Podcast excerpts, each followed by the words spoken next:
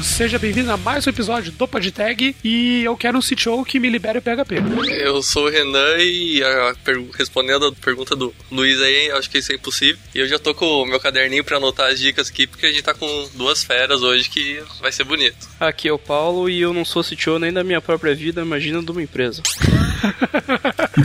Eu sou o Oswaldo, sou o CTO da Olist, é uma plataforma que facilita a entrada de lojistas nos maiores marketplaces. Estou no Olist desde 2016, quando cheguei para coordenar o desenvolvimento de uma nova plataforma de software. Bom, meu nome é Anderson Borges, sou CTO aqui da Conta Azul e fico feliz que a gente vai falar sobre tecnologia e não sobre política.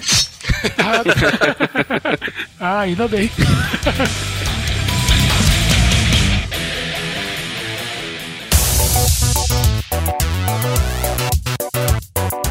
E seja bem-vindo a mais um episódio do PodTag, o seu podcast preferido tecnologia. E hoje a gente vai conversar com essas duas feras do mercado, dois grandes CTOs. E nós também convidamos o Inajá Azevedo, que é CTO do Guia Bolso, mas ele teve um compromisso de última hora e não pôde participar aqui conosco, mas estará em um episódio muito, muito em breve aí, então fique ligado no nosso site. E você sabe, esse podcast é trazido para você pela Impulso Network, nossa nova patrocinadora e apoiadora desse projeto bacana que a gente tem criado. E hoje eu queria enfatizar como é bacana a cultura deles de aliar o propósito de vida que você tem com o seu trabalho. Então, eles acreditam muito que é importante que o trabalho seja um complemento da sua vida pessoal e não uma obrigação. Então, que você se sinta bem em trabalhar, possa ter uma jornada flexível, possa trabalhar de casa, tranquilidade, sempre prezando pela qualidade também, mas numa forma bem tranquila, em que você sinta muito prazer em trabalhar e não se sentindo, ah, eu tenho que trabalhar oito horas por dia, bater meu ponto e acabou. Não, não, faça o teu, teu tempo, trabalhe bacana, se divirta, faça disso realmente uma coisa coisa muito bacana na sua vida. Esse é o propósito da Impulso Network. Entra na comunidade porque todo mundo tem esse mesmo pensamento. Acesse agora impulso.network. Impulsione sua vida, impulsione sua carreira. Olha aí. E se você não quiser ouvir os recados e e-mails dessa semana, você pode pular diretamente para 8 minutos e 18 vagas de emprego. E o podcast da semana, a dica que eu tenho para você é um podcast que eu tenho ouvido agora, muito bacana. Na verdade, são compilados, são quatro podcasts dentro do bookstimebrasil.com.br, mas o destaque de hoje vai para o Cappuccino Cast, que é um podcast voltado à cultura pop, por assim dizer, né? Livros, séries, filmes, e geralmente relacionado com alguns temas de psicologia, então realmente é muito bacana. Eles pegam alguns temas bem diferentes bem diferentões, tipo vitimismo, psicopatas, e começa a conversar sobre, por exemplo. Não, é realmente foi muito bacana. O episódio do psicopata, eles estavam explicando como que funciona a mente do psicopata, o que, que é psicopatia. Caraca. Né? E conversaram durante um bom tempo sobre isso, explicaram do lado da ciência, do lado da psicanálise. Você reconheceu, Luiz? Cara, o psicopata é muito mais do que você imagina. Ah, vai, vai ouvir o episódio que você vai gostar. E daí depois disso, eles começam a, a mostrar, tipo, dentro da área de, de séries, de filmes, de jogos, quem são os grandes grandes psicopatas que tiveram. Realmente, cara, é muito bacana, é muito legal. Esse foi um exemplo, é claro. Eles já estão, no momento de gravação desse episódio, já tem 88 episódios. Então, escuta lá, tem uns também uns temas bem diferentes. Então, um outro episódio muito bacana foi 85, que é séries que voltaram do além. Então, séries que já tinham sido canceladas ou esquecidas, de repente voltam com uma nova temporada, eles começam a debater sobre isso. É realmente um, uma comunidade muito bacana, um pessoal muito legal que grava lá. Fica o meu abraço para todo mundo e também acessa lá bookstimebrasil.com.br e é isso aí. O evento da semana é PHP Day Curitiba 2018. Ele vai acontecer sábado, dia 6 de outubro, das 8 da manhã às, às 6 da tarde, na Unicuritiba. Você vai ficar de fora dessa? Eu não. Olha só. Pra quem curte PHP, realmente vai ter um pessoal muito influente na comunidade. Não esqueça de se inscrever lá, porque a grade já tá praticamente montada. É um evento organizado pelo Matheus Contijo, Contijo, não sei como se fala, desculpa, Matheus, e pelo Flávio Silveira, também são dois caras grandes aí, bem, que influenciam bastante na comunidade local. Então acessa lá E para você que já tem ouvido o podcast há um tempo e quer colaborar conosco, não esqueça que você pode nos ajudar a partir de um real no PicPay ou no apoia.se. Acessa lá, em ambos nós somos o perfil barra podtag. Então entra lá, veja nossos planos. A partir de cinco reais você já tem o seu nome citado aqui nos apoios da semana. E você também pode participar dos nossos grupos fechados. Lá no Slack, por exemplo, a gente tem um channel só para os apoiadores. A partir de um real você já tem acesso a esse, a esse channel. Então nos ajude lá a construir um podcast cada vez melhor, mais bacana, com material de estúdio, tudo mais, cada vez melhor pra gente poder focar cada vez num conteúdo mais bacana para você, ouvinte que acompanha o podcast. E você aí, já usa o Slack para falar com o pessoal do seu trabalho? Entre no nosso Slack do PodTag, lá nós temos vários canais, a gente compartilha vaga, oportunidade, comunicados, os episódios costumam sair um pouquinho antes. É uma comunidade muito legal, a gente discute algumas coisas lá. Faça parte, é podtag.slack.com. É isso aí. É aberto a todos, né? Então, só realmente acessar o link e entrar e se divertir. Se você quiser divulgar uma vaga, se você quiser debater algum tema bacana, entra lá e fala, porque é realmente é uma comunidade muito bacana, a gente tá crescendo bem legal lá. Participa porque a gente quer conversar com você. E vamos para a hashtag dos ouvintes. Hoje nós temos várias hashtags dos ouvintes, galera. Olha só. E a primeira hashtag que nós temos hoje é do Plínio Chaves. E ele falou assim: Esse podcast ficou bem legal, curti mesmo. Várias coisas que pensamos na nossa gamificação aqui da Impulso. Né? O Plínio faz parte lá do Corda Impulso. Uh, mas outras que não estavam no radar. Vai nos ajudar bastante. Muito obrigado, Plínio, por esse feedback. É muito bacana saber que um tema que o pessoal já tinha conversado há um tempo. A gente queria conversar sobre isso. Algumas pessoas sugeriram. E agora tá fazendo diferença aí na Impulso, que é a nossa apoiadora, realmente muito, muito bacana. E a Maísa Martins, que também é uma impulser, mandou pra gente, massa demais esse podcast, carinha feliz. Olha só. Valeu, Maísa, muito obrigado. E daí o Guilherme Ferreira respondeu, ó, mas falou assim, uma dica de app para acompanhar é o Castbox, sempre que sai episódio novo ele já faz download, eu geralmente escuto no trânsito. O Castbox, como o Renan sempre gosta de avisar, nós somos apoiados pelo Castbox também, por assim dizer, na verdade somos destacados por eles, e a gente já bateu 12 mil inscritos, é isso, Renan? 12, 13 mil inscritos? 3 mil inscritos e 12 mil players. E Plays. isso tudo graças a vocês. E, Paulo, não me corrija.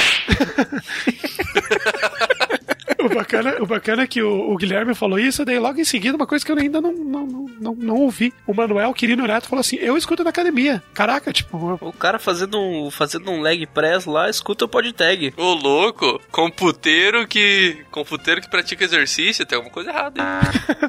não, mas tipo, fico imaginando o cara lá realmente, que nem o Paulo tá falando, fazendo leg press e ouvindo o podtag. Muito, muito diferente, cara. Muito legal. Muito obrigado, Manuel. E o Francisco Ripoli comentou assim: Bem legal esse episódio. Se rolar outros sobre jogos, eu gostaria de recomendar um convidado. Ele passou o contato do convidado também. Minha amiga dona de uma empresa que desenvolve jogos também. Muito obrigado pelo seu feedback, muito obrigado pela sua disposição em nos ajudar. Vamos alinhar sim esse tema de jogos aí. O pessoal deu um feedback muito bacana. A gente tem recebido também comentários. Já, e o pessoal já tinha pedido antes. Então a gente tem um bastante backlog e com certeza vamos entrar em contato com você para alinhar isso daí.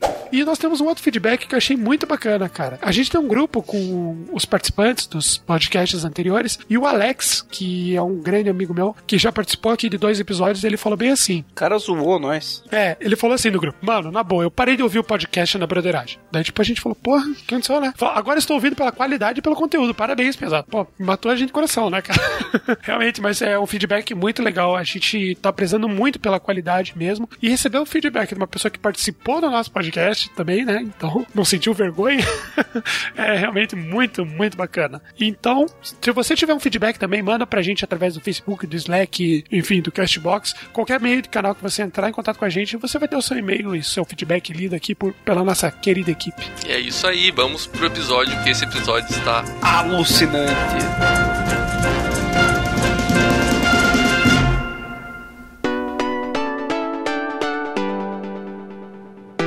Bom, antes da gente começar e entrar nesse tema de time de desenvolvimento, o, o bacana aí para o ouvinte é que hoje a ideia é a gente conversar sobre realmente organização e time de desenvolvimento, mas do ponto de vista dos CTOs, que é uma dúvida que muitas pessoas têm, como que eles veem a montagem de times, escolha tecnologias e outras questões que a gente separou. E antes da gente entrar nesse tema mesmo, eu queria que você, Anderson e Oswaldo, se apresentassem, explicassem quem são vocês, onde vocês trabalham, como é que funciona. Bacana, posso começar então? Sou o Anderson Borges, eu, eu, eu sou aqui de Joinville, Santa Catarina, que é onde está a Conta Azul. Trabalhei cinco anos como desenvolvedor é, de software até 2000 2012 e a partir de 2013 eu iniciei na carreira de gestão, que aí foi quando eu comecei a ser CTO na empresa Conta Azul, né, que era uma empresa pequena na época, em 2013. Estávamos lá com sete profissionais na época na, no time de desenvolvimento, hoje são, somos em 120 profissionais aqui, na, tanto em Joinville quanto em São Paulo, no time de desenvolvimento. É, sou formado na UDESC em Joinville, Santa Catarina, em sistemas de informação. E é isso, gosto bastante de, bastante de fazer trilhas, enfim, esse é um, um, é um dos meus hobbies principais, assim. Bom, eu sou o Oswaldo, eu sou o CTO da Olist, como eu estava falando na introdução aí, vou me repetir aqui de novo. Eu estou no Olist desde 2016, cheguei lá para acudir o pessoal na, da Olist na área de tecnologia, que eles estavam com um problema na equipe de tecnologia deles lá e a tecnologia, o software, os sistemas não estavam funcionando muito bem e eu fui convocado para poder tentar dar uma solução para o problema. Eu te, alternei a minha carreira em cargos de gestão e cargos de desenvolvimento. Eu fui CTO de outras startups gestor em outras empresas, fui empreendedor e também fui programador chão de fábrica, codador. Minha stack de tecnologia do coração é uma linguagem de programação conhecida como Python. Tenho um livro publicado sobre a linguagem, fiz parte da comunidade Python desde o começo, fundei várias coisas construí várias coisas com a comunidade, como a Associação Python Brasil, organizei eventos de Python no país inteiro e, e por aí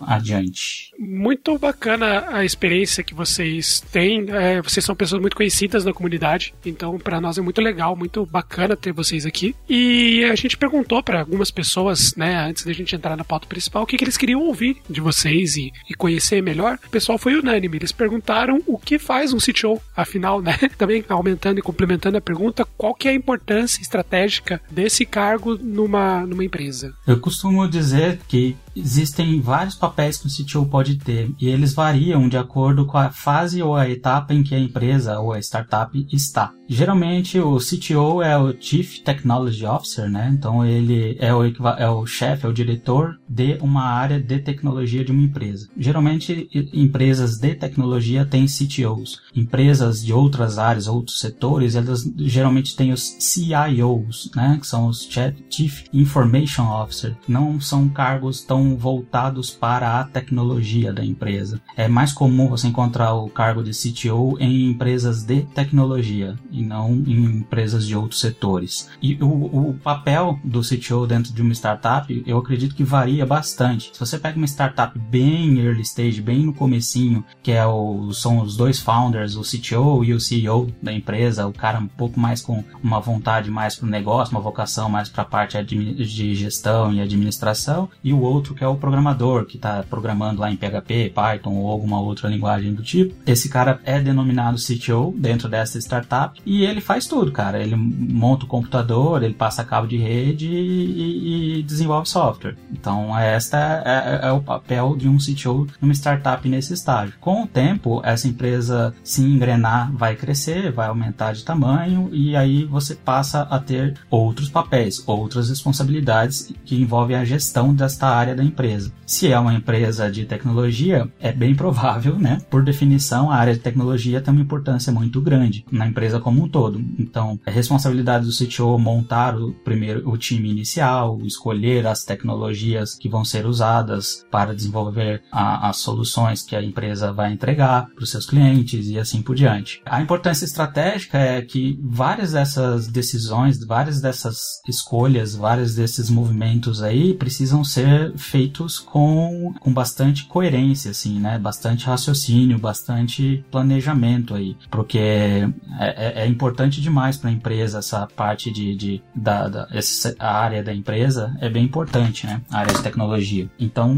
qualquer decisão equivocada aí pode prejudicar ou afetar ou atrasar o crescimento dessa empresa. Eu ia complementar, acho que é uma excelente definição essa questão da, da, das fases do negócio, né? Então, realmente no início, o CTO, né? Ele, ele até eu acho, eu, eu acho legal dizer até que CTO é um, é um gestor na prática, né? A gente bota esse, esse nome bonito, americanizado e tal, mas assim, é um gestor de pessoas, principalmente né? Mas no início é muito mão na massa, né? Resolvendo, ajudando a resolver problema, programando mesmo. Mas o papel dele é de realmente fazer a empresa conseguir entregar seus produtos de tecnologia, né? Então, no primeiro momento, quando não tem time, ele mesmo faz isso, mas ele é responsável por daí formar o time, arrumar os processos, enfim. Então, varia, isso varia muito de acordo com a fase da empresa, né? Então, pega aqui na conta azul, por exemplo. No início eu tinha muito papel de estar próximo do time lá no dia a dia, nas trincheiras mesmo, né? Resolvendo problemas em produção, é, ajudando no roadmap, resolvendo problemas de processos ágeis e coisas do tipo. E à medida que a empresa foi crescendo, o meu papel foi mudando, né? Então eu tive que ir me adaptando para poder é, resolver os problemas da empresa, né? Então, pensa na Conta Azul, nós fazemos um software de gestão para ajudar as pequenas empresas do Brasil, né? Então, o, o, que o cliente paga, o que resolve o problema dele, é, é a gente dar produtividade para ele, a gente ajudar ele a emitir notas fiscais, né? E isso passa por tecnologia, né? Então, a importância estratégica é basicamente não é só saber o que, que é bom para o negócio, né? Que é o que os gestores de produto geralmente fazem. E também não é só saber qual é a melhor experiência que o usuário precisa, que geralmente o time de design e UX é, é, faz isso, né? Tem que ter essa terceira pilar que é a tecnologia para viabilizar que isso vire um produto de fato e os clientes consigam usar, né? Então, vai desde essa questão de entregar software, né? Entregar o produto de tecnologia, mas vai também para como controlar os custos com infraestrutura. É, no momento hoje, por exemplo, tenho que me dedicar bastante para segurança da informação, privacidade dos dados. São vários temas de tecnologia que dentro da empresa eu sou responsável por fazer. Então vai desde a infraestrutura da empresa, né, desde a infraestrutura de, de cabeamento de rede, por exemplo, até o desenvolvimento do software, passando por segurança da informação, escalabilidade, enfim. Mas novamente, né, reforçando, é um gestor de pessoas e de uma área que é o pilar de uma empresa de tecnologia. Né? Essa definição que vocês trouxeram, achei bem legal assim também, passando por esses diferentes estágios da empresa. Aproveitando o gancho aí, o Oswaldo comentou também que, que já passou pelos cargos de desenvolvedor, já, vo já voltou para gestão, voltou para desenvolvimento. O Anderson também comentou que trabalhou com desenvolvimento por cinco anos e, e foi para a área de gestão. Eu queria entender um pouco mais assim, como que é essa transição, né? Eu, o Luiz e o Renan, hoje nós somos três desenvolvedores trabalhando, trabalhando como analistas de sistemas na, nas empresas que a gente trabalha. Como que funciona assim, é de uma hora para outra que você pensa assim, ah, agora eu quero quero guinar para uma área de gestão, como que, como que funciona isso? Como que um desenvolvedor vira um CTO um dia? É, eu tenho para mim que é, eu estou CTO, tá? Provavelmente a resposta do Anderson vai ser diferente da minha, e eu vou esperar ele dar a resposta dele. Eu sou um desenvolvedor que está gestor por definição, eu gosto de desenvolver software, eu gosto de ser programador, gosto de ser engenheiro de software, eu gosto de construir coisas através da programação. Mas calha que, por eu ter muitos anos de experiência e vivência nisso daí, eu passei por diversos tipos de dificuldades e, e, e, e soluções e situações que enriqueceram o meu portfólio, assim, de, de coisas de tecnologia. E não sei por qual razão eu tenho alguns soft skills de gestão e interação com pessoas. Eu consigo conversar bem com as pessoas, eu consigo me explicar bem, eu consigo passar ideias, uh, compreender ideias, entender as pessoas como é, é, o que, que elas estão passando, quais dificuldades elas estão tendo e assim por diante. Quando você progride na sua carreira e começa a ter times trabalhando junto com você, tendo essas características que eu particularmente tenho, é inevitável que você se torne um líder dentro dessas equipes ou dentro desses times. E daí, para você se tornar um gestor, é só uma questão de você aprender a fazer coisas de gestão, como, por exemplo, preparar um orçamento, fazer um planejamento de custo, é, dimensionamento de, de recursos e assim por diante, entendeu? São matérias importantes não são tão fáceis de se aprender, mas se você estudar, você acaba aprendendo elas a fazer elas. A parte eu acho que mais difícil para eu dominar mesmo é a forma de interagir com, com, com as pessoas do meu time, por exemplo. Então, é quase como se eu tivesse que rodar um software na minha mente em user level que consome 100% da minha CPU para eu conversar com alguém da minha equipe sem pisar na bola, soltar um palavrão ou, entendeu? Ou fala assim: "Ah, larga a mão de mimimi, presta atenção, não é assim, entendeu? Então eu tenho que me esforçar bastante para que esse tipo de coisa não aconteça na minha interação com os integrantes da minha equipe. Eu já não posso mais fazer é, é, certos tipos de comentários, certos tipos de brincadeiras e tal. Então, para um cara que tem um perfil de desenvolvedor que eu tenho, que primariamente é um desenvolvedor de software, exercer o papel de gestor, principalmente de pessoas, é um esforço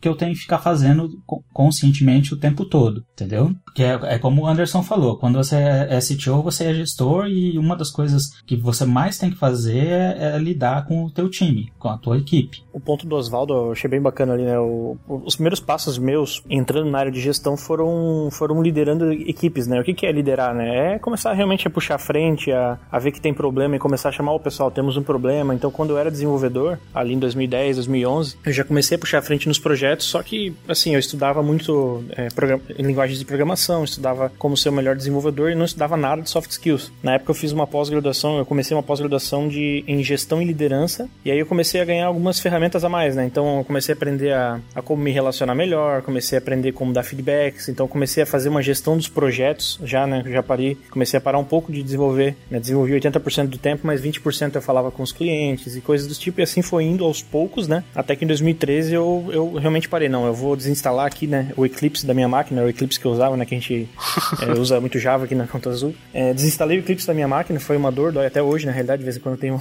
dá uma vontade de instalar ele. Mas economizou a memória, né? economizou bastante memória.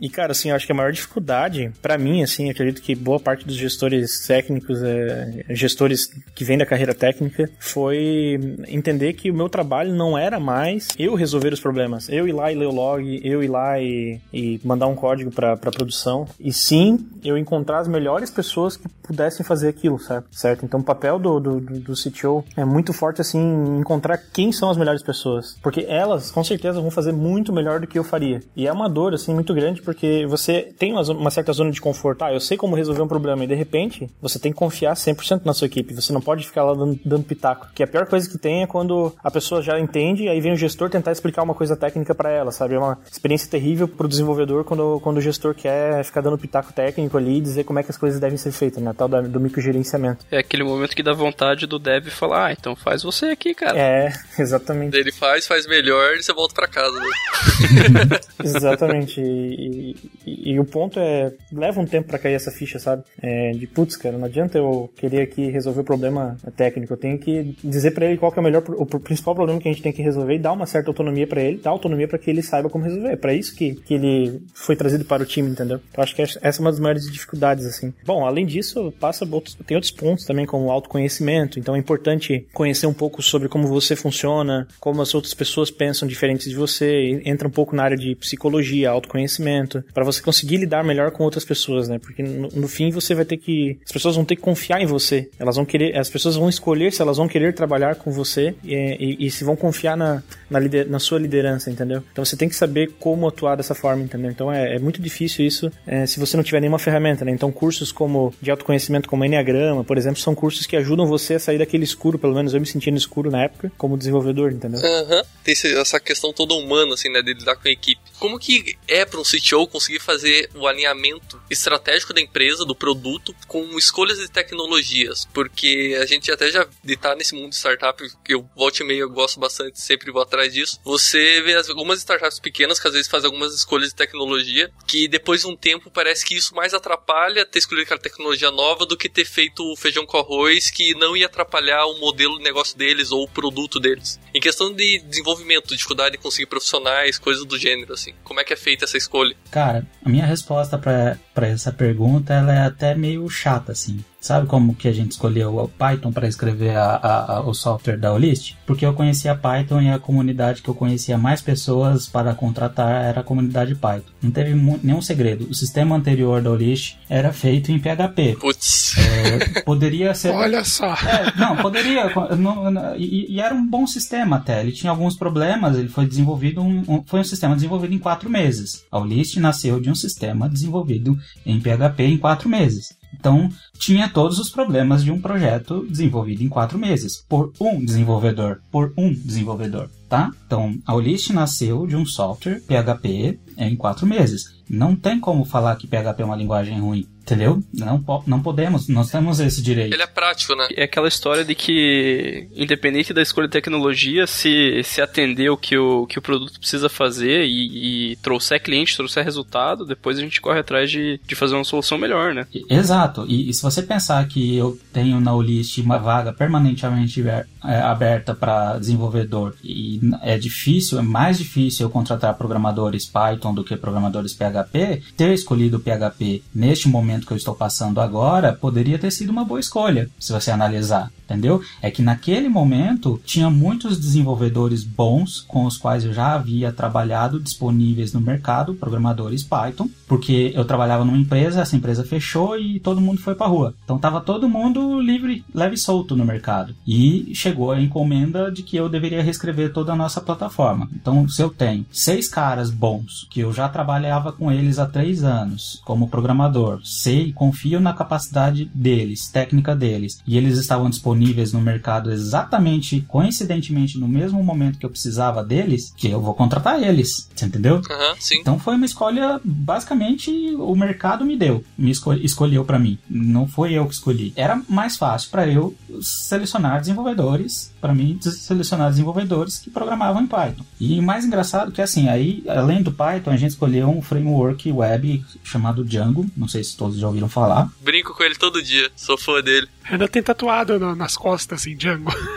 Exato, eu gosto, eu gosto bastante. Eu particularmente gosto bastante do Django, mas para aquilo que a gente precisava fazer na Olist naquele momento, não era o melhor framework. Tinha outros melhores. Mas chegaram todos esses desenvolvedores para começar a reescrever o software. Eu falei assim: qual framework você conhece? Django, Flask. E você? Django e só Django. E você? Django e Flask. E você? Django. Então tá bom, é Django. Uhum. A escolha foi tomada assim. Nós tínhamos um, esse projeto teria que ser essa decisão de fazer esse projeto foi tomada em fevereiro e a gente tinha que entregar até setembro porque nós trabalhamos com comércio eletrônico e em novembro tem um negócio chamado Black Friday. Sim, conheço. É, e seria importante e seria importante que a gente tivesse um mês de antecedência para testar, validar se o software estava funcionando bem, se aguentaria passar por uma Black Friday. Seria prudente do nosso, da nossa parte. Então a gente tinha de fevereiro a setembro. Eu não tinha tempo de aprender, deixar dois, três desenvolvedores aprendendo um novo framework, você entendeu? Então Django foi escolhido pragmaticamente porque era o que todo mundo sabia. Então tem várias formas e várias coisas que você pode usar ou falar ou ferramentas para escolher uma ferramenta adequada para desenvolver seu projeto ou criar sua empresa. A minha sugestão geralmente é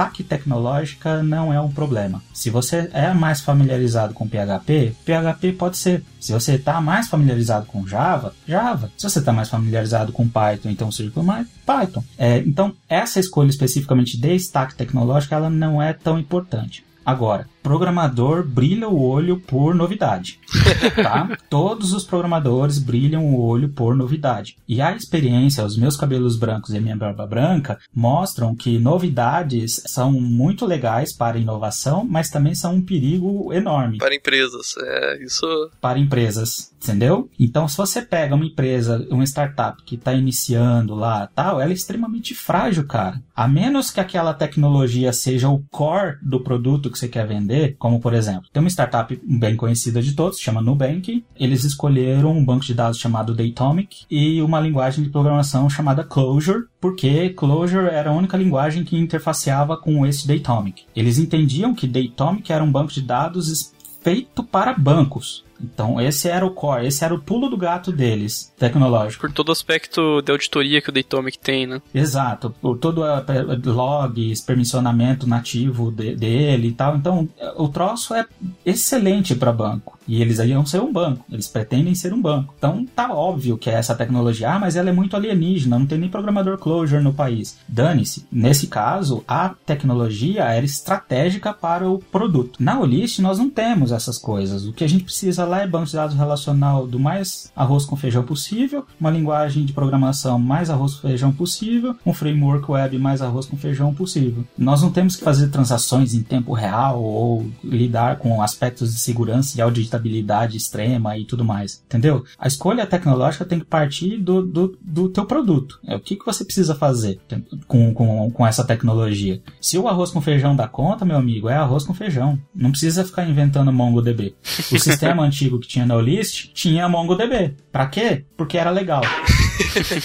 Entendeu? É, esse ponto, esse ponto de escolha de tecnologia é, é, realmente é isso. Assim, acho que a grande maioria, eu vou falar aqui do mundo de startups, né? Mas é, existem muitas startups que são aplicativos web, certo? São sistemas web. Então, é, nesses, nesses casos, é, existem casos específicos dentro de cada empresa e aí varia, né? Como foi citado aí no Nubank, tem, tem uma questão muito específica do mercado deles. Mas no caso da Conta Azul, por exemplo, a gente não tem assim uma necessidade específica de usar uma tecnologia A, B ou C. É, é um sistema web. A gente usa também de dados relacional. E assim, é, é, bem constante, é bem. é quase caricato, assim, né? De vez em quando vem um engenheiro assim perguntar: ah, será que a gente pode usar aqui um banco NoSQL tal? E aí a pergunta que, que, que eu e os gestores sempre fazem é: tá, entendi, tu quer usar um banco NoSQL, né? Mas qual o problema que você quer resolver, assim? Qual que é o problema que você quer resolver, né? Então o que a gente sempre tenta explicar para todos os engenheiros é: quem paga o nosso salário é o nosso cliente, né? Ele está pagando para a gente resolver os problemas dele. Então, qual que é o problema que o nosso cliente está tendo? Ou qual o problema de disponibilidade, escalabilidade que nós estamos tendo? Beleza, é o problema é A. Legal, para resolver o problema A, o que, que a nossa tech, atual não, não, não, não, não consegue dar conta de resolver? Ah, não resolve por causa disso, disso, disso. Ah, legal, então faz sentido escolher uma outra tecnologia? Faz. Qual tecnologia se encaixa melhor, entendeu? Mas, por exemplo, se eu já tenho um ferramental de fila, por exemplo, já na minha, toda a minha stack tecnológica, por que, que eu vou querer utilizar uma outra linguagem de programação de fila? O que, que a nossa fila não está resolvendo? Se o nosso banco relacional não está dando conta, por que, que não está dando conta? Né? Será que não é mais fácil resolver o gargalo do meu banco de dados relacional ao invés de eu querer é, já partir para um, um outro modelo de banco de dados, entendeu? Então essas perguntas a gente faz sempre, porque eu também já caí, é, eu não tenho cabelos brancos ainda, mas eu já caí nessa cilada de, não, vamos dar mais autonomia pro time e deixar eles escolher, e aí deixar muito solto isso. E o que acontece na prática, a pessoa, ela, quando a pessoa escolhe tecnologia e ela não, não, não, não, não tem essa visão mais ampla, né? E ela escolhe uma tecnologia ali que ela gosta mais, por exemplo, sendo que já existe mais tech é, sendo utilizado, corre o risco de ela sair da empresa. Ela nunca considera o risco dela mesmo sair da empresa e ela ser a única pessoa na empresa que conhece aquilo, né? Então, então nós usamos Java, por exemplo. Ah, vamos supor agora que a gente resolve utilizar a tecnologia, tecnologia B lá porque vamos supor que tem a melhor gerenciamento de memórias, vamos supor. Mas assim, temos um problema de gerenciamento de memória,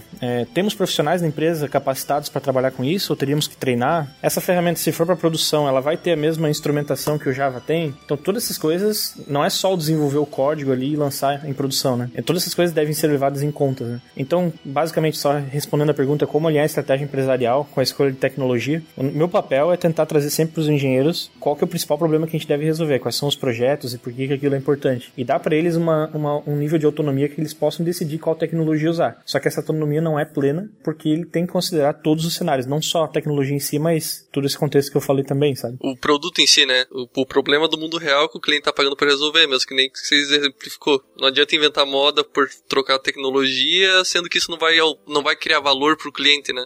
Exatamente, é. Assim, claro, é, existem empresas, né? Vamos lá, a gente não tá fazendo aqui um carro que anda sozinho lá na, numa empresa como a Google, que está desenvolvendo um carro que anda sozinho. Tenho certeza que lá a tecnologia importa muito mais do que é, num cenário de, um, de uma aplicação web, por exemplo, né? Então isso varia por empresa, né? Obviamente, né? Isso aqui eu tô falando num cenário que é o que eu conheço aqui, né? Outra coisa que tem também, a escolha da stack tecnológica traz todo um ecossistema junto. Parte desse ecossistema são programadores. Então, por exemplo, nós começamos naquele momento, nós não tínhamos opção de ficar escolhendo muitas linguagens para desenvolver o projeto na pressa. Hoje nós não temos mais tanta pressa assim. Nós temos um, um sistema bem mais robusto, uma arquitetura mais robusta, uma plataforma mais robusta e ela é baseada em microserviços. Então eu posso me dar ao, ao, ao, a liberdade de poder trabalhar com outras stacks de tecnologia. E aí o que, que a gente fez lá no List? A gente tomou uma decisão de adicionar mais duas linguagens de programação. Aí o pessoal vai falar assim, para poder encontrar mais programadores bons para trabalhar no List. A adoção de novas ferramentas e novas tecnologias tem o objetivo de ampliar o nosso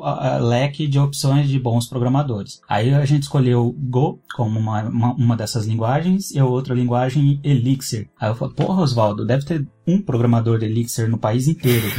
Como que você, você abrange, aumentou sua abrangência pra caramba, né? Com, com, com essas duas tecnologias. A explicação que eu tenho para isso é, existe um artigo de um cara chamado Paul Graham, é, chamado The Python Paradox. Depois eu posso passar o URL para vocês aí se quiserem colocar no, o URL no podcast lá, na página. O Python Paradox foi um artigo escrito na época que Python era uma linguagem underground. Hoje não é mais, mas na época era. E ele fala que ele contratava programadores que programavam em Python, porque o programador que programava em Python naquela época era um programador entusiasta de linguagens de programação, de novas tecnologias, que vai atrás de aprender uma nova linguagem, que dá uma banana para esse negócio de empregabilidade. Ele aprende a linguagem porque ele gosta de programar, entendeu? Então é um profissional diferenciado só por isso. Neste momento, programadores Go e programadores Elixir são esses programadores que dane-se a empregabilidade. Eu estou aprendendo esta linguagem porque ela é boa, ela é legal, ela é, é poderosa e assim por diante. Entendeu?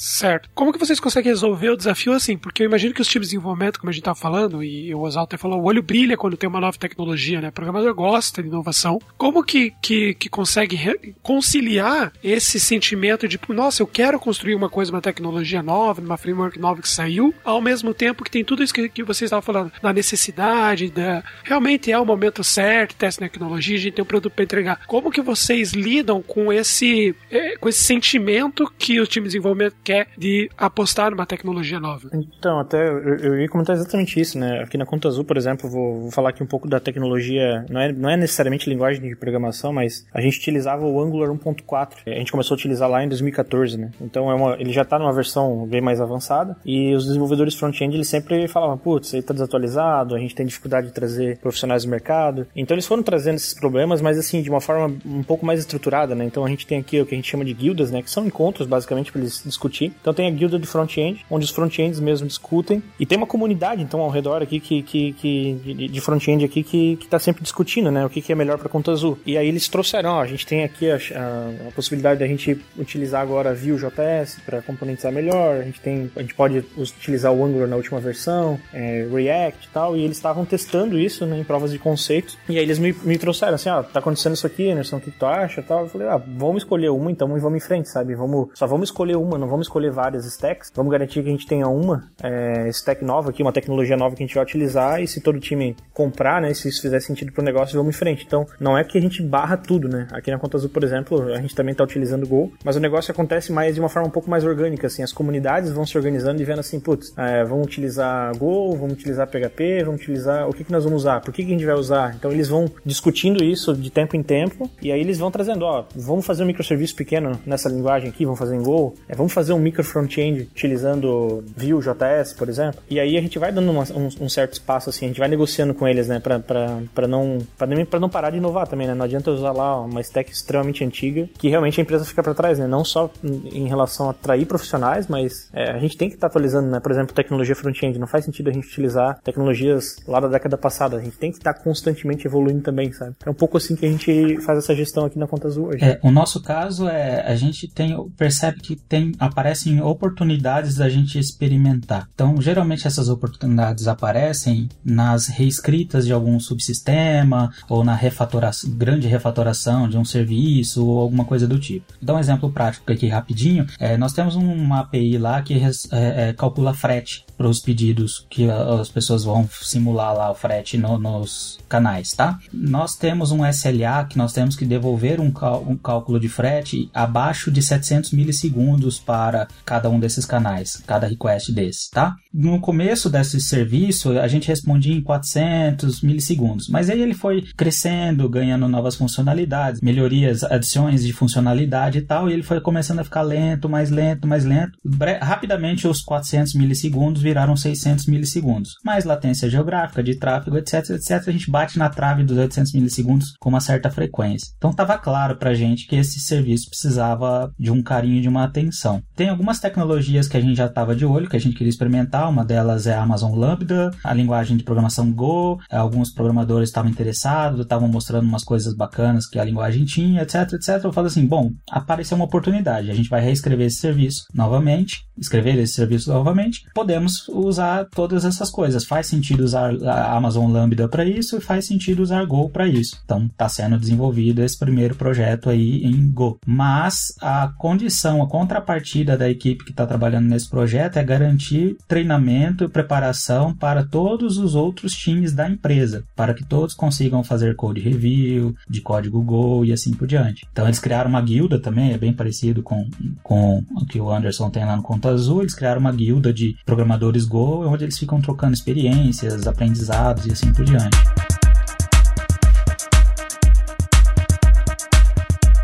Bom, antes a gente tinha um, um, modelo, por assim dizer, de programador, né? Que todo mundo tem aquele estereótipo na cabeça, né? Que é um cara quieto, solitário, né? Super viciado em café, come pizza, enfim. Hoje a gente vê que cresceu bastante essa área, principalmente a área de tecnologia expandiu bastante, né? Então a gente tem QA, a gente tem design, infraestrutura, DevOps, né? Inúmeras áreas. Como cresceu bastante, também abrangeu muitas culturas diferentes, é, de várias partes do país também. Enfim, como que vocês veem que é lidar com várias culturas, com costumes e expectativas também de crescimento, diferentes em diferentes áreas, mas sempre dentro de tecnologia. Ah, eu, eu assisti uma palestra é, recentemente do, da chefe de, de engenharia da, do Slack. É uma mulher, ela montou uma equipe do zero para a parte de DevOps deles lá, de infraestrutura e DevOps para o Slack. E ela falou na palestra dela coisas que eu concordo, assim. Ela falou assim, para você ter um time de altíssima performance, você precisa de duas coisas. Você precisa ter psychological safety, né, segurança psicológica, garantir que aquelas pessoas que estão naquela equipe possam arriscar, possam tentar, possam experimentar e se algo der errado, elas não serão punidas por aquilo, né, é, por aquele erro, por aquele equívoco. E ela falou uma outra coisa que é bem interessante, que é diversidade. Não, não aquela diversidade que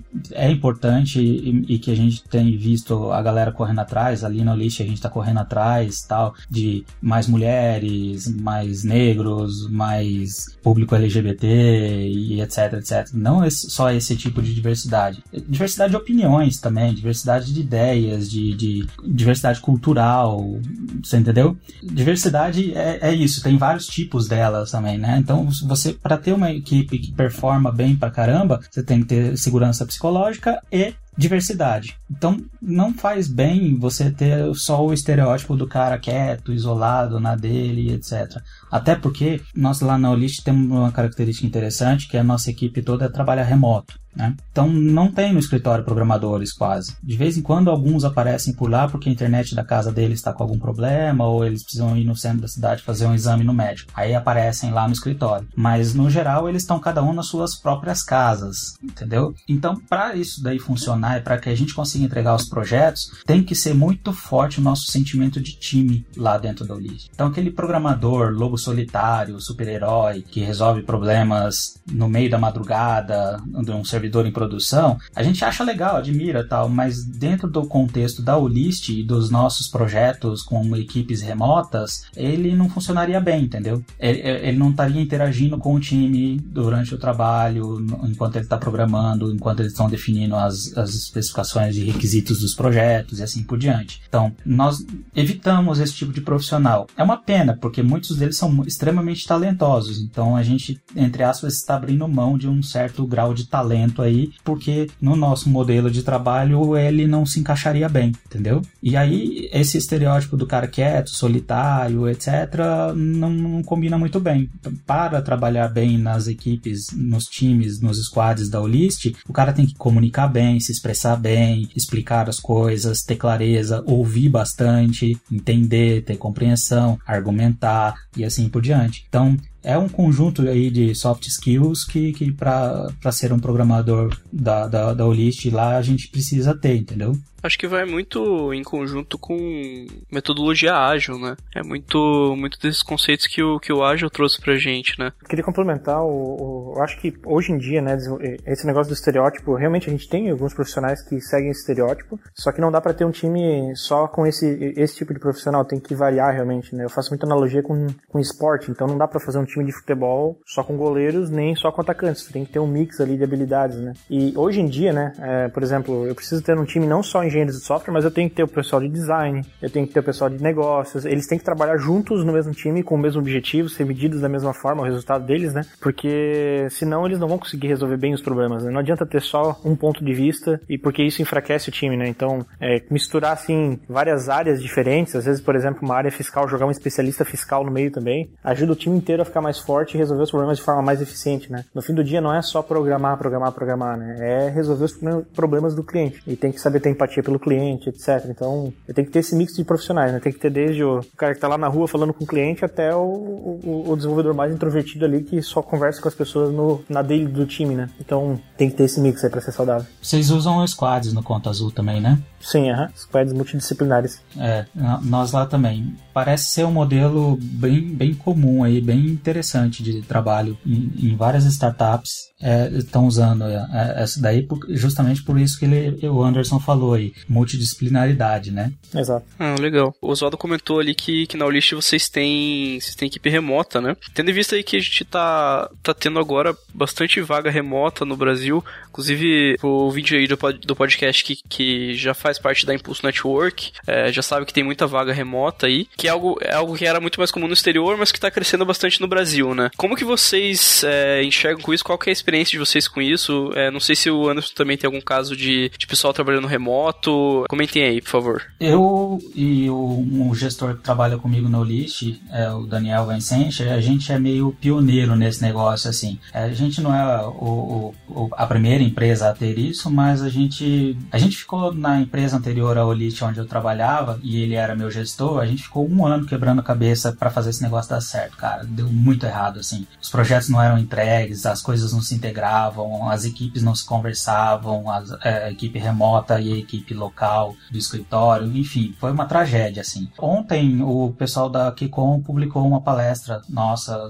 explicando como fazer para implantar trabalhos remotos em empresas de tecnologia. Depois eu também posso passar para vocês o link aí. Ah, legal. Eles publicaram, puseram no ar ontem. É bem mais complexo, assim, do que caberia provavelmente aqui no, no tempo que eu tenho, mas a, a ideia do trabalho remoto veio igual àquela abordagem que eu tive para escolher a linguagem e o framework. Basicamente, eu precisava contratar montar uma equipe com 12 programadores. Tinha essa equipe que saiu da empresa que fechou e ela, nenhum deles morava em Curitiba. Um deles morava em Curitiba. E eles não iam se mudar para Curitiba, nem teriam tempo hábil de se mudar para Curitiba e começar o projeto. E aí eu joguei pro CEO da empresa e falei assim: "Cara, eu sei fazer trabalho remoto dar certo, porque eu já vi dando certo. Essa equipe que tá dando balde aí na Vard na, na, na rua aí toda já trabalha remoto, então não preciso treinar eles para trabalhar remoto nem nada e dá certo. E o Thiago, né, que é o CEO da Olist, ficou um pouco desconfiado, um pouco cabreiro no primeiro momento, mas deu, deu um voto de confiança que daria certo. E deu. E o fato da gente ter trabalho remoto hoje possibilita que a gente alcance profissionais espalhados pelo país inteiro. E nós temos um programador em Portugal e uma desenvolvedora em Barcelona também, fora do país. Eles foram contratados aqui no Brasil e se mudaram para fora, né? E continuaram trabalhando no List. Mas a, a, a contra, a, o, o, o, oposto também é verdade, né? Nós estamos, já perdemos alguns programadores que falam assim, ah, eu queria ter uma experiência de trabalhar fora, numa empresa estrangeira, etc, etc. E aí eles vão buscar dentro da Olist tirar os profissionais dali. Então, tem essas duas questões também. A gente ganha com isso, mas agora a gente começou a perder um pouco também com, por causa disso. Como outras empresas começaram a trabalhar com essa iniciativa de trabalho remoto. As circunstâncias obrigaram a gente a trabalhar remoto no List. E como eu já tinha uma experiência anterior onde eu vi funcionar, a gente implantou lá e vem fazendo funcionar. O desafio nosso, que a gente não tinha na outra oportunidade, na outra ocasião, é que antes eram 12 desenvolvedores, né? Nós já estamos com 33 no List trabalhando cada um na sua casa algumas coisas, algumas estruturas, alguns processos começam a se estrangular, assim, começam a fadigar. Então a gente tem que estar sempre se readaptando, reaprendendo e entendendo melhor como que é. Uma, uma, equipe de 12 trabalhando remoto é diferente de uma equipe de 33, que é diferente de uma equipe de 60, 100 e assim por diante, entendeu? Na Conta Azul a gente tem pouca experiência com, com, com remoto. A gente nasceu, a, a empresa mesmo nasceu de uma outra empresa que foi fundada em 2007 e a cultura da empresa sempre foi de trabalho local, né? Então eu vejo vejo assim que, que questão de trabalho remoto, ela é muito mais, ela funciona muito bem se a cultura da empresa for remota, né? Então, a Olist, por exemplo, é uma empresa que praticamente nasceu aí, né, remota, na cultura remota, então funciona. A gente já fez alguns testes no passado que não deram muito certo, não pelo profissional, mas porque a cultura não sabia é, como se adaptar, então a gente não soube se adaptar, né? Então, o que a gente vem fazendo hoje, né? Hoje nós temos agora um escritório em São Paulo também, então é a primeira vez que a gente está tendo um escritório de desenvolvimento fora de Joinville e está sendo um desafio, porque o, o maior problema é a questão questão de comunicação, mas também assim, começa a se formar tribos, né? As pessoas não, não, não, não veem umas às outras, então elas começam a fa fazer um pouco assim, nós eles, é, nós aqui, eles lá de São Paulo, começa a se criar esse tipo de problema, que tenho certeza que outras empresas já resolveram, é, é um negócio que já foi resolvido, né? E, e eu sei que a gente tem que se adaptar, porque em 2018 não faz mais sentido pensar somente na questão de trabalho em escritório, né? Tem que considerar isso também. Então a gente realmente é fraco nisso hoje, mas a gente já está se adaptando para com, com essa questão do escritório em São Paulo, né? E eu acho que cada vez mais a gente tem que se adaptar ao, ao, ao mundo ao nosso redor, senão a gente vai enfraquecendo. Não tem nenhum preconceito em relação a isso, realmente eu vejo que é um trabalho nosso de nós adaptarmos a nossa cultura para isso, sabe? É, a, o que eu tenho notado é que a fase do preconceito passou. Uhum. É, antigamente as empresas tinham mesmo preconceito com relação a isso daí. Essa fase meio que passou. É, agora é a segunda fase. Não é só você falar assim, ó, oh, galera, vai para casa e vai trabalhar de lá. Não é assim. Não é tão simples, não é tão fácil. Tem que ter mesmo essa questão da cultura, entender como funciona e tal. Adaptar muitos processos têm que ser adaptados. Uma coisa é você pegar dois programadores que, que querem debater alguma coisa sobre arquitetura, irem para um quadro branco, cada um com um pincel lá e ficar rabiscando a arquitetura. Exato. Isso não, isso não tem no trabalho remoto, entendeu? Como que você faz isso? É. Tá? Então, é, é, é, diferente. Algumas coisas são mais difíceis, outras são mais fáceis. Questões como produtividade, por exemplo, que o pessoal achava que diminuía, na verdade aumenta, porque há menos interrupção do escritório, etc. Questão de custo, que todo mundo acha que é mais barato, não é. É mais caro ter trabalho remoto, porque você tem que trazer os caras de vez em quando pra cidade. Você vai mandar eles pra um evento, é 36 passagem aérea, entendeu? Cada uma de um lugar diferente. Então, não, não, não, não é. Você trabalho remoto porque é mais barato Não, não é. Sim, acontece algumas coisas, por exemplo, contratar um profissional de front-end que mora no interior da Bahia, o salário dele é menor do que o cara que trabalha em São Paulo capital, entendeu? A, a, a média salarial da região é menor. Então você economiza, entre aspas, nisso daí. Mas trazer esse cara para Curitiba para fazer a integração é passagem aérea, entendeu? Hospedagem e assim por diante. Então não é uma questão de economia. Uma outra pergunta que também surgiu aí que a gente estava discutindo um pouquinho antes de começar o, o podcast, ali a gente acrescentou na pauta agora, é o seguinte, que tá, tá sendo bem crescente a onda do open source, né? Então, recentemente a Microsoft comprou o GitHub e já há bastante tempo, né, uma das maiores contribuidoras de, de open source na, na comunidade. Como que vocês veem essas iniciativas das empresas, né? De abrir código, colaborar em soluções livres, né? Mas como, como uma iniciativa da empresa e não do desenvolvedor. Eu posso dizer o que, que o Oswaldo pensa sobre isso e o que, que o List faz de fato sobre isso daí. É, eu, eu, eu, eu, nasci no open source, eu nasci profissionalmente no open source. Eu, sab, eu já sabia programar, já entendia, mas eu me descobri um, um cara apaixonado por desenvolvimento de software no movimento open source. Eu fui trabalhar na Conectiva para ganhar um terço do que eu ganhava e eu morava com a minha mãe, não tinha despesa nenhuma e fui para morar, me mudei para Curitiba para morar sozinho e ganhar um terço. Isso é, é, é porque eu acreditava em open, acredito em open source. Então, é, é, eu tenho esse grau de convicção e de amor pelo negócio. Na Olist, nós, por falta de tempo, fazemos pouco, entendeu? Tudo que a gente usa lá é open source tudo que a gente é, o que a gente devolve para o open source está na forma de palestras, contratação de profissionais para ele ter um, um trabalho para que libere ele para poder trabalhar em algum projeto open source. Nós temos poucos projetos liberados como open source. Uma delas é uma biblioteca que interage com as APIs dos Correios. É uma biblioteca que é compartilhada hoje já entre a Olist e o Magazine Luiza. E o Magazine Luiza usa Python também. eles olharam a nossa biblioteca, eles colaboraram bastante, a gente colaborou bastante. Então esse é um projeto open source. Que legal. Que a gente pôs na rua e rendeu frutos. Tem outros projetos desses menores que não renderam tantos frutos ou tanto interesse, mas nós temos várias coisas lá dentro que, se buriladas com carinho, a gente com certeza poderia abrir como projetos open source que seriam úteis para muitas outras empresas. Mas falta aquele tempo, não tem documentação, sabe? Tem que ter um esforçozinho ali, um caprichozinho antes de colocar. Não é só colocar como open source porque sim. Que legal, vamos colocar na, na descrição do podcast o github.com/list. Isso. É, outra coisa que tem é, nós fazemos hunting com desenvolvedores, né? Eu sou um dos caras que fica navegando no GitHub. Todo mundo tem as redes sociais, Twitter, Facebook, essas coisas. Eu fico com uma janelinha é, no GitHub, na timeline do GitHub. Muito melhor que o Facebook. Muito melhor. É, eu vejo, fulano começou a seguir Beltrano. Eu falo assim, quem que é esse Beltrano? Aí eu abro lá, vejo que o cara tem um projeto em open source, etc, etc. Eu aciono a nossa Tech Recruiter e falo assim, ó, aborda esse cara entendeu? Então a gente bebe profissionais no mundo open source também. Ó, o cara, meu, o cara é de espião no, no GitHub aí. Eu, eu fico stalkeando a galera no GitHub e, e, e, e já vou passando contato pra nossa Tech Recruiter lá abordar o cara. Já deu follow aqui É. agora. É, o, o- o que eu acho foda assim no, no- no GitHub é, é, geralmente o profissional que vai colocar um código open source, ele sabe que aquilo é público. É, da mesma forma que quando você vai escrever um blog, você, você quer escrever algo relevante pro mundo e algo bem profissional, né? Você não quer passar vergonha, vamos dizer assim, né?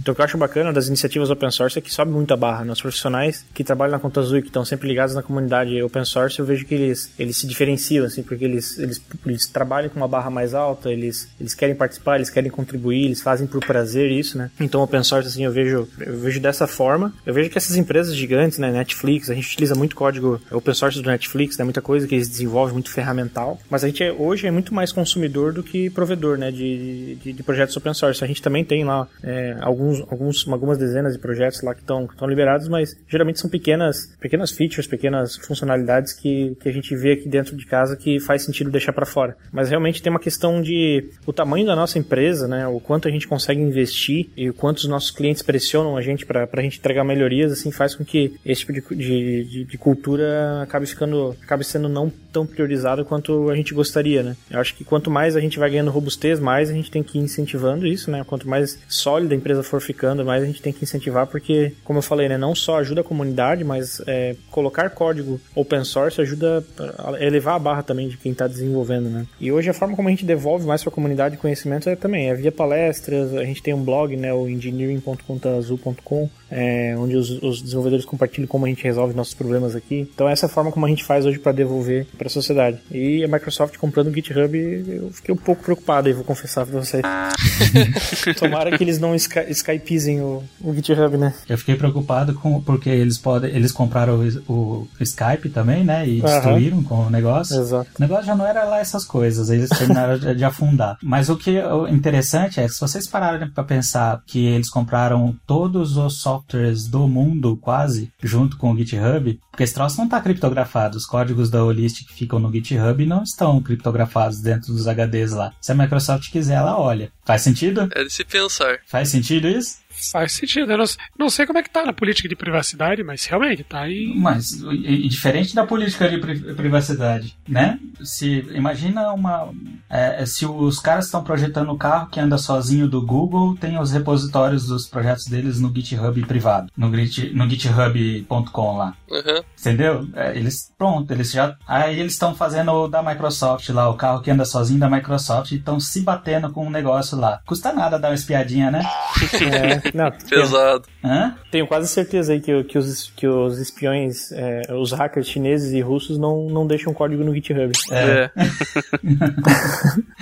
Assim, eu, eu- já, sabe que eu já pensei nisso, assim, sabe? Pô, vale a pena deixar no GitHub, pô, os caras vão ter acesso, mas assim, quando eu paro e penso, cara, esse é um risco, mas é um risco tão pequeno, É. e a gente é tão pequeno, assim, pra conseguir mitigar esse risco que eu vou... vou- Assim, até porque, né, é, código-fonte, eu vejo assim, é, obviamente, né, quando um código-fonte de uma empresa que faz um carro andar sozinho, ele tem uma certa importância, né, porque a tecnologia é muito core, né. Agora o Conta Azul, por exemplo, pega o Conta Azul, tem, tem alguns códigos ali que são extremamente sensíveis, são muito é, propriedade intelectual forte, mas boa parte do código em si, a pessoa não conseguiria pegar o código e fazer um outro Conta Azul, né? O Conta Azul em si, o serviço não é, é, o código em si, é o código, mais as interações sociais, a experiência que a gente cria pro cliente, os serviços que a gente é integrado, as parcerias que a gente tem, sabe? Então tem alguns trechos de código que sim, é, alguém poderia se beneficiar muito do código, mas boa parte, a pessoa dificilmente conseguiria abrir um concorrente nosso utilizando o nosso código, entendeu? Não é algo que a gente se preocupa tanto. Mesma coisa que eu criar um clone do Facebook, né? É, Não adiantaria nada. exatamente. Boa sorte. Esse é, o, esse é o momento, tá indo todo mundo embora do Facebook. Talvez estejam procurando outra coisa. né?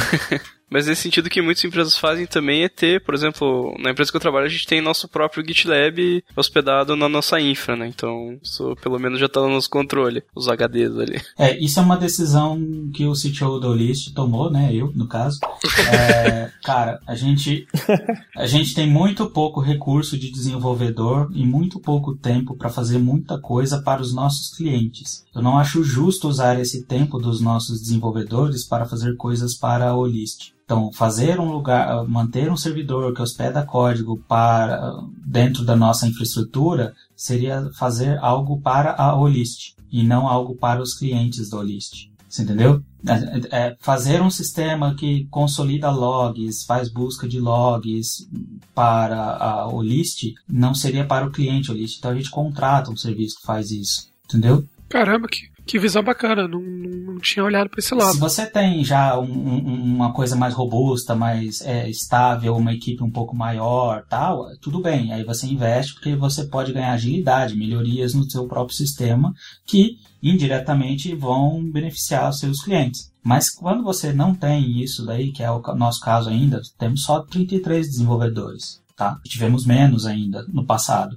Todo o foco deles tem que estar tá em entregar valor direto para os nossos clientes, prim primariamente, prioritariamente, entendeu? Exato, até na Conta Azul também a gente tem, a gente sempre tenta olhar assim, ah, tem isso, isso aí já tem pronto como serviço na Amazon, na Google Cloud ou coisa do tipo? Ah, tem. Então por que, que a gente faria dentro de casa? Por que, que a gente vai manter um servidor? Por que, que a gente tem que manter esse serviço, é, mantendo, manter ele atualizado se já tem uma API lá pronta que já faz isso para mim, sabe? Então tem que pensar assim, se já tem serviço, é muito mais, é, é muito mais barato terceirizar um serviço do que eu contratar um profissional, trazer ele para cá e pedir para ele fazer algo que já está pronto na internet, sabe? Então é terceirizar tudo que não é core, entendeu? O máximo possível. E você direciona esse tempo para agregar valor para o cliente, né? Exatamente. Como o Oswaldo tá falando. É, é, uma coisa assim, eu, eu, poderia dizer isso do GitLab, mas eu não vou dizer e já explico por quê. Mas, por exemplo, o GitHub sabe manter muito melhor uma infraestrutura para o GitHub do que eu. Exato. Uhum, sim. Ele, ele muito mais, eles são muito mais eficientes nessa gestão do software GitHub, entendeu? Por que, que eu vou gastar mais dinheiro, ser ineficiente para gerenciar um software desse? Eu ia falar do GitLab, é, mas aí eu lembrei que o pessoal apagou o banco de dados de produção deles, então não sei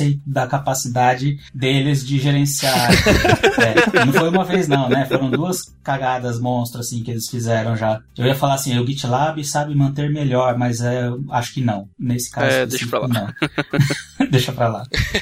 Isso daí eu vejo muito uma das empresas que se destaca nessa questão de, de infra, principalmente é a Cloudflare, né? Se você imagina você montar toda uma equipe e custo de hardware para conseguir fazer o que a Cloudflare faz por 20 dólares. É tipo, é ridículo o valor do preço que você paga por isso. Se você é heavy user de tecnologia, é desenvolvedor, gosta de ser desenvolvedor, ama ser desenvolvedor, leia o blog de engenharia dos caras, do Cloudflare. Uhum. É muito bom. Cara, eu, eu, eu, você lê seis artigos deles assim é mais do que você fazer uma faculdade, uma pós-graduação em redes, cara. Você aprende umas coisas lá que você nem imaginava. Os caras são muito geniais, assim. E eu ia só complementar em cima desse negócio de terceirizar, né? É, da mesma forma, né, a Conta Azul disponibiliza API para emissão de nota fiscal. Então não tem porquê uma empresa que está fazendo um app X lá desenvolver uma emissão de nota fiscal. Pô, alguém já fez, a Conta Azul fez, é só integrar, entendeu? É tipo isso assim, o mundo hoje em dia é, é API para todo lado, serviço serviços e tudo como serviço, sabe? Terceiriza tudo é, o máximo possível e foca no core, né? Que é o que a gente sabe fazer bem. É, eu vou pegar esse gancho do Anderson, porque lá na, na Olist, o que, que a gente decide que, que a gente vai terceirizar ou não? É basicamente o que a gente entrega de valor para o cliente. Isso aqui é algo que eu vendo para o meu cliente. Eu vendo facilidade para o meu cliente fazer X, Y e Z. Então, nada do X e do Y e do Z será terceirizado. Porque se, quando você terceiriza isso, essa outra empresa pode mudar o seu formato, pode mudar de atuação, pode falir, pode fechar amanhã. E se você vendeu isso para o seu cliente e essa empresa deixa você na mão, você está numa enrascada. Então a gente, por decisão estratégica, é, tudo aquilo que a gente vende mesmo para o nosso cliente é, é in-house. A gente não terceiriza. É, numa dessas você junta várias APIs e constrói um core novo. é, é, que, por exemplo, eu, eu falei isso até pegando no gancho do Anderson, porque nós desenvolvemos um sistema para geração de notas fiscais dentro da Olist. É, porque a gente não usou conta azul. Naquele momento, era uma das coisas que a gente vendia, na nossa equipe de vendas vendia. Você vai colocar aqui e vai emitir sua nota fiscal dentro da nossa plataforma. Eu poderia terceirizar isso daí para uma startup, e essa startup fala assim, ó, a partir de amanhã nós não emitimos mais notas fiscais via API. E aí a gente estaria numa enrascada, entendeu? Agora não, agora a gente já tem essa funcionalidade básica, ela é bem mais simples, simplória, eu diria, do que provavelmente a da, da a solução da conta azul. Então, nós vamos permitir que usuários de conta azul integrem com a nossa API e emitam pelo conta azul a nota fiscal. Então, basicamente, a gente oferece uma versão básica de emissão de nota fiscal, mas se o, o, o nosso cliente achar que a da conta azul é melhor, e provavelmente vai, porque é melhor mesmo, vai lá e usa o da conta azul, junto com o nosso sistema. Muito bom. É isso aí. É, essa é mais ou menos o racional que a gente tem nas decisões do que a gente vai fazer ou do que a gente vai terceirizar lá. Muito bom, cara. Me sinto, me sinto preparado pra ser CTO agora. Ah, Só que não. Se você souber fazer reunião, tá pronto pra ser CTO, que é o que você vai mais fazer. droga. No fim é isso que a gente faz o dia inteiro, fica em reunião o tempo inteiro. Reunião pra mim é no máximo uma hora, cara. Então, o problema é, que, o problema é ser 36 de uma hora num dia. Putz. Tudo remoto, né?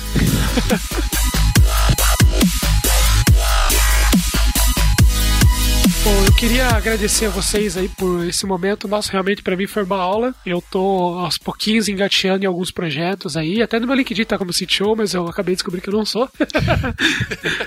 mas é muito, foi realmente muito bacana. Muitas dúvidas que eu tinha. Como é um time que por enquanto é eu, minha esposa. Então a gente tá crescendo e eu quero plantar certo. E para mim hoje foi sim um, realmente uma virada na minha vida. Muito obrigado a vocês dois por esse tempo. E vocês têm portas 100% abertas para participar sempre que vocês quiserem. Só a gente conversar antes e, e gravar. Ah, bacana, eu que agradeço aí pelo convite aí, fico honrado de ser convidado para conversar com vocês e eu adoro falar sobre tecnologia, adoro falar sobre times, assim, eu fico, fico à disposição aí também pra gente conversar, é sempre legal desmistificar esse mundo, porque eu lembro que quando eu era desenvolvedor eu tinha vários mitos, assim, então muito obrigado aí pela, pelo convite. É, eu queria agradecer também, parabenizar vocês pelo trabalho de vocês. Eu já estava curioso para ver como que vocês gravavam o podcast de vocês, porque é, certo dia eu estava andando pelo escritório lá e vocês estavam conversando com o pessoal do List no escritório, né? Sim. É, tava passeando por lá e eu escutando a galera conversando e tal. Marcelo Belli. Marcelo Belli é um dos desenvolvedores de Curitiba que de vez em quando aparece no escritório. Parabéns aí pelo trabalho de vocês. Obrigadão pelo convite. Agradecer vocês pelo tempo, por ter essa participação. A gente sabe que o tempo é uma coisa corrida hoje em dia, ainda mais para vocês que estão nesse nível já. Foi uma aula, não tenho que dizer. Eu tenho esse lado empreendedor que agora eu tô, tô dando mesmo tempo, mas voltando ao mesmo tempo. Fica meio bagunçado, mas eu vou levar essas lições para a vida. Que isso, sem sombra de dúvida, algumas eu já pratico e outras não. Então é isso aí, é sempre aprendendo. Isso que importa. Já anotei aqui o que eu, o papelzinho aqui, as dicas. e assim vai. E você, ouvinte do podcast, não esqueça de se inscrever nas nossas redes sociais, curta nossa página, curta no Castbox. Muito obrigado pela sua audiência. Não esqueça que esse episódio foi trazido para você pela Impulso Network, que está revolucionando o trabalho remoto no Brasil. Muito obrigado e até mais.